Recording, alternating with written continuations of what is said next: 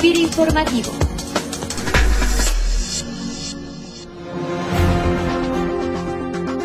Hola, ¿qué tal? Bienvenidos a FIRA Informativo. Les saluda como cada semana desde Oficina Central Cecilia Arista, deseando que estén empezando con gran entusiasmo y renovada energía esta nueva semana de labores en la institución. Felicitamos desde aquí a nuestros compañeros María Leticia Ambris González, eh, Rigoberto Calderón Elizalde, Emma Rosalina Guardado y Gerardo Rafael Rodríguez Pedrosa, quienes se encuentran el día de hoy celebrando un año más de vida. Y bueno, la semana pasada se llevó a cabo en Ciudad Obregón, Sonora, la tercera edición del Foro Internacional de Agricultura de Conservación, en el cual participará FIRA como organizador del mismo y que tiene una gran relevancia porque desde el ámbito de la sustentabilidad y el cuidado de nuestros recursos, Hoy cada vez más productores en el sector agroalimentario ven una importante oportunidad de mejorar sus sistemas productivos en beneficio no solo del medio ambiente, sino también de los ahorros que se generan al eficientar el empleo de recursos indispensables en la actividad agrícola, simplemente como es el agua. Así que el día de hoy tendremos el gusto de conversar brevemente con el ingeniero Jorge Humberto Castro Campoy.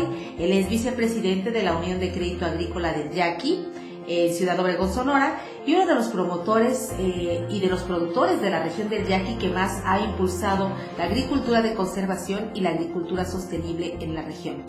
Ingeniero Jorge Humberto Castro Campoy, bienvenido a FIRA Informativo. Buenos días, Cecilia. Gracias por la invitación a sus órdenes. Ingeniero, ¿cuál sería la diferencia entre la práctica de la agricultura sostenible y la práctica de la agricultura tradicional?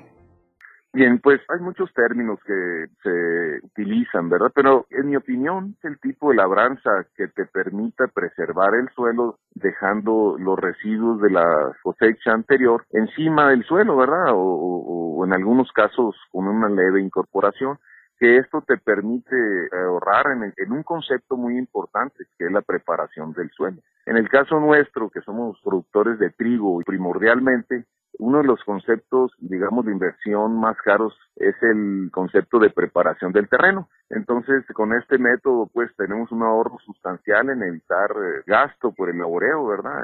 Y el otro concepto principal también, ya como agricultura sostenible una agricultura más rentable, pues es este también el concepto de fertilización que tiene que ver con utilizar las fuentes, tiene que ver con utilizar las formas, tiene que ver con utilizar las épocas, digamos, más adecuadas para pues tener la mayor eficiencia en los fertilizantes que estamos utilizando.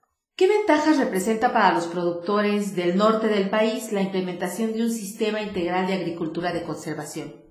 Definitivamente el que los productores logremos adoptar este tipo de tecnologías, por un lado preservar nuestros recursos, principalmente es el suelo, el medio ambiente, pero sobre todo el recurso agua, con eso asegurar pues que los productores de nuestro país logremos garantizar la producción de alimentos para los futuros mexicanos. Y déjenme reconocer en FIRA como el principal actor desde hace más de 25 años en impulsar este tipo de tecnologías y que actualmente también participa mucho fomentando eh, información y conocimiento a los productores como una alternativa, ¿verdad?, para preservar nuestros recursos, sobre todo nosotros que vivimos en una región de nuestro país semidesértica y con muchas pues incertidumbre respecto a la captación de agua para nuestras siembras. Ingeniero, si bien eh, hay productores que reconocen eh, la importancia del uso de prácticas sustentables, pues no dejan igualmente de ver que la inversión que deben hacer en maquinaria para lograr el cambio de práctica de la agricultura tradicional a la agricultura sostenible, pues tiene un, un costo. ¿Cuáles son los factores o las limitantes que tienen los productores, entre otros, para adoptar este tipo de sistema?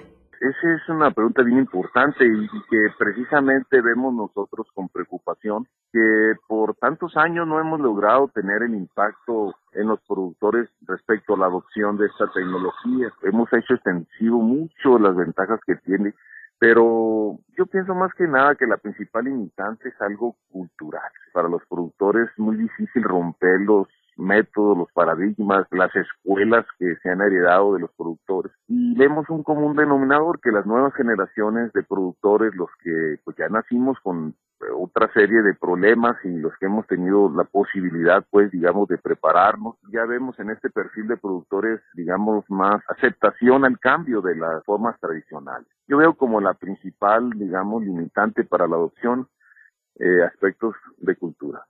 Por último, ingeniero, y derivado de su participación en el Foro Global Agroalimentario que se llevó a cabo también en la ciudad de Puebla este fin de semana pasado, ¿Cuál sería la tendencia o las opciones de reconversión productiva ahora que se han presentado importantes afectaciones en el precio de los granos?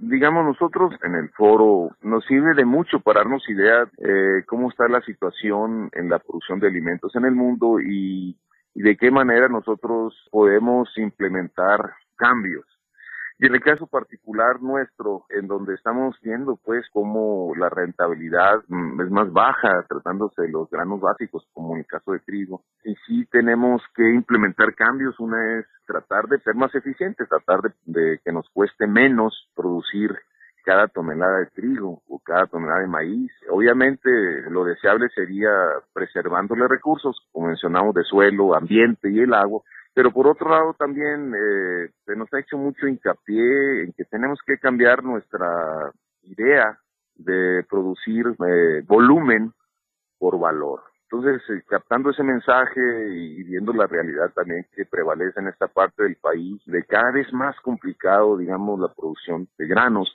pues existe en nosotros la inquietud de empezar a trabajar en proyectos de reconversión que tienen que ver pues con cambiarle el uso ¿no? de nuestros suelos, el uso de nuestros recursos a cultivos que generen más valor. Entonces ahí es donde nosotros vamos a trabajar fuertemente en pues, acercarnos a las, a las instituciones de financiamiento con programas de crédito para eh, otras alternativas que estamos identificando como pudieran ser eh, frutales, entre los frutales los cítricos, como realmente, o cultivos que generen más valor y que le demos más valor a nuestro suelo y, y sobre todo a nuestro agua, ¿no? Entonces ahí vamos a trabajar nosotros fuertemente, acercarnos con nuestros aliados, con, ustedes, para, digamos, conjuntamente establecer eh, este tipo de proyectos de reconversión productiva.